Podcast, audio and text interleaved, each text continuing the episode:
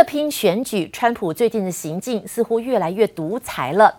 上个礼拜六，川普宣布一口气签署了四项的行政命令，其中包括下令各州的政府要延长发放失业补助金，补助的金额从之前的每个礼拜六百美元缩减为四百美元。好，四百美元当中，三百块钱是由联邦政府出，但其中一百美元必须由各州政府自行负担。这让目前各州财政就已经相当窘迫。现在这个只行政命令，川普是越过了国会，没有经过国会同意。州政府听到之后，认为接下来的财政恐怕雪上加霜。Democrats are obstructing all of it. Therefore, I'm taking executive action. We've had it. 两党协商没共识，导致新一轮纾困案卡关。美国总统川普索性绕过国会，自己来。First one is I'm providing a payroll tax holiday to Americans earning less than one hundred thousand dollars per year. 川普一连签了四道行政命令，包括暂停征收薪资税、延长学生贷款、暂缓租屋驱逐令，还涉及失业救济金。川普一直希望劳工尽快重返工作岗位，让美国经济重回正轨，将失业额外补助从每周六百美元砍到每周四百美元。This is the money that they need. This is the money they want, and this gives them a great incentive to go back to work. For this reason, I'm taking action to provide an additional or an extra $400 per week in expanded benefits. $400, okay? So that's generous, but we want to take care of our people. Again, it wasn't their fault, it was China's fault. 原有的救济措施大部分已经在七月底到期，川普大笔一挥签署行政命令，想借此快速拨款，大力振兴美国经济，多少有选举考量。If I'm victorious on November 3rd, I plan to forgive these taxes and make permanent cuts to the payroll tax. I'm going to make them all permanent. Now, Joe Biden and the Democrats may not want that. They don't want that because they're adding $3 trillion in taxes. 川普承诺，如果他成功连任，这些补助和优惠在年底到期后还会进一步延长。目前，川普的选情不太乐观。经济学人杂志预估，川普胜选的几率只有百分之二。接近选举最后关头，川普大开竞选支票，奋力一搏。记者王新文、黄明元综合报道。现距离美国总统大选倒数不到九十天，但是美国的疫情还在持续的增温，目前确诊病例超过了五百万例。联准会官员严正的提议，美国现在开始要完全封锁经济六个礼拜。但同一时间，川普在拼选举。美国的反情报官员上个礼拜提出警告，他们指控了中国，指控了伊朗，还有俄罗斯。他们说这些国家都企图的干预美国大选，其中伊朗跟中国就是。是很明显不希望川普连任。If Democrats continue to hold this critical relief hostage, I will act under my authority as president to get Americans the relief they need. You know, it could be by the end of the week. They're being drawn by the lawyers right now.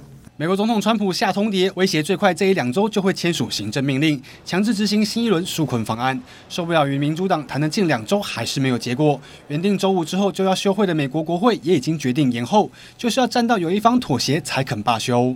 It was a disappointing meeting. Um, we reiterated in very strong terms our offer. I've told them, come back when you when you are ready to give us a higher number. We came up here today. Just to hear the same thing repeated over and over again, which is the same thing that we've heard repeated for the last two weeks. 民主党最新提出让纾困规模从三兆美元下调到两兆，希望白宫配合加码，但仍遭拒绝。川普还强调，行政命令可能包含发放额外失业救济金、暂缓薪资税以及毕业生学贷，还有延长暂缓租屋驱逐令。即使预算跳过国会审议，不合法规也在所不惜。No, not at all. No, somebody. Well, you always get sued. I mean, everything you do, you get sued. I was sued on the travel ban, 川普霸气强推纾困案，似乎希望能挽救选情。经济学人杂志最新预估，川普赢过对手拜登的几率只有百分之二。对这数字失望的，除了川普的支持者，恐怕还有俄罗斯当局。Russia preferred President Trump in 2016, according to intelligence assessments. And this year, Kremlin linked actors are actively supporting his candidacy on social media and Russian television. 美国国家反情报主任伊凡尼娜周五发表一份罕见的声明，表示俄罗斯积极干预美国总统大选，特别针对拜登进行攻击，散布有关贪渎的流言。但川普却认为自己比拜登更不受俄罗斯欢迎。The last person Russia wants to see in office is Donald Trump because nobody's been tougher on Russia than I have ever. Uh, well, I don't care what anybody says. Uh, China would love us to have an election where Donald Trump lost to sleepy Joe Biden. They would dream, they would own our country. If Joe Biden was president, China would own our country. 中国及伊朗也都被点名试图干预美国总统大选，而且都不希望川普连任。声明分析指出，中国认为川普难以预料，为中国带来风险；而伊朗则是透过社群媒体散布有关选举的错误资讯，鼓吹反美言论，透过分裂美国来打击川普。这里部赖婉君综合报道。以中国来说，现在还在全面的防范美国的出招，但是现在腹背受敌，因为一场疫情，恐怕让全世界生产中心开始大洗牌。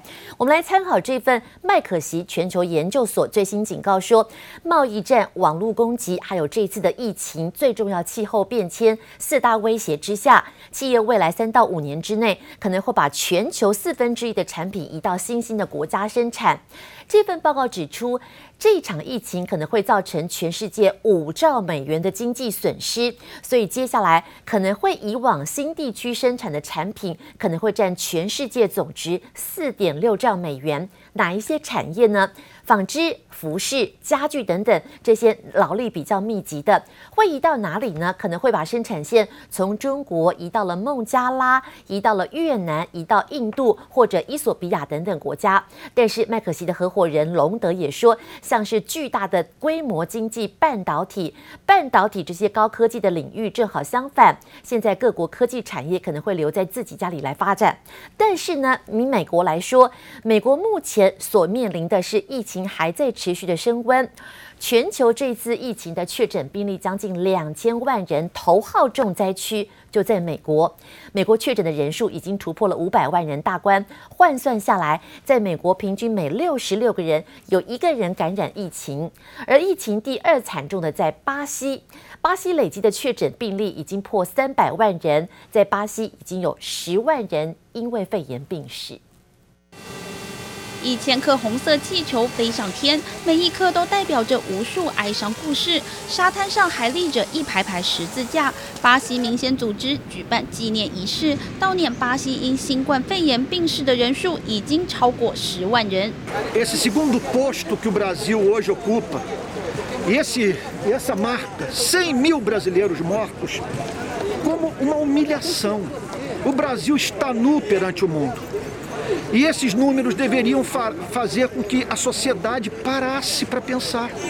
巴西的新冠肺炎确诊和病故人数都名列全球第二高，但很多巴西民众还是把防疫措施抛一边，夜店、酒吧人满为患，没保持社交距离，也没人戴口罩。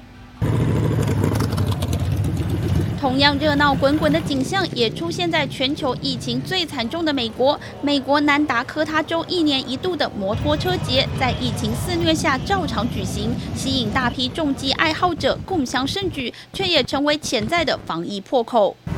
Uh, 80th anniversary and uh, one-time deal, so uh, everybody's kind of spacing out more this year. Uh, quarter million people they're talking. Um, no, we didn't take any precautions um, as we normally don't. 主办单位没规定要戴口罩，虽然有提醒要保持距离，也没人遵守。美国超过二十个州疫情持续升温，全美平均每天一千人因新冠肺炎丧命。部分美国民众还是把防疫规范当成耳边风。You don't need to either shut down completely or let it rip, as I say. There is a middle ground. Where you can prudently open. 防疫成效不彰的还有日本，首都东京俨然成了新的疫情扩散中心。光是东京的累计确诊就超过一万五千人，比南韩全国确诊人数还要高。日本当日新增新冠肺炎确诊病例一千五百六十五例，连续两天超过一千五百例。日本媒体报道称，六月以来新冠病毒在日本出现了基因变异。日本读卖新闻报道，最新研究显示，日本六月以来出现的确诊患者大多染上变异后的新冠病毒。一开始患者主要是年轻人，最近渐渐往中高年龄层蔓延。这所谓的第二波疫情在日本持续延烧。记者王新文、黄明元综合报道。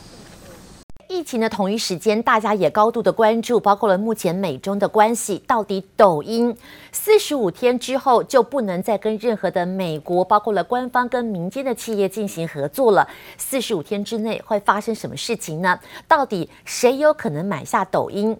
从《华尔街日报》最新报道说，现在美国的社群网站 Twitter 很可能也在跟抖音要洽盘合并的一个动作。本来传出的是微软，微软其实目前已经跟抖音。字节跳动母公司来协商了好几个礼拜，现在可能成为最可能合并抖音的厂商，还没有办法确认。现在又杀出程咬金，Twitter，外界认为 Twitter 因为规模远比微软还要更小，所以呢要吃下抖音，可能在经费上、代价上都会比较吃力，而且。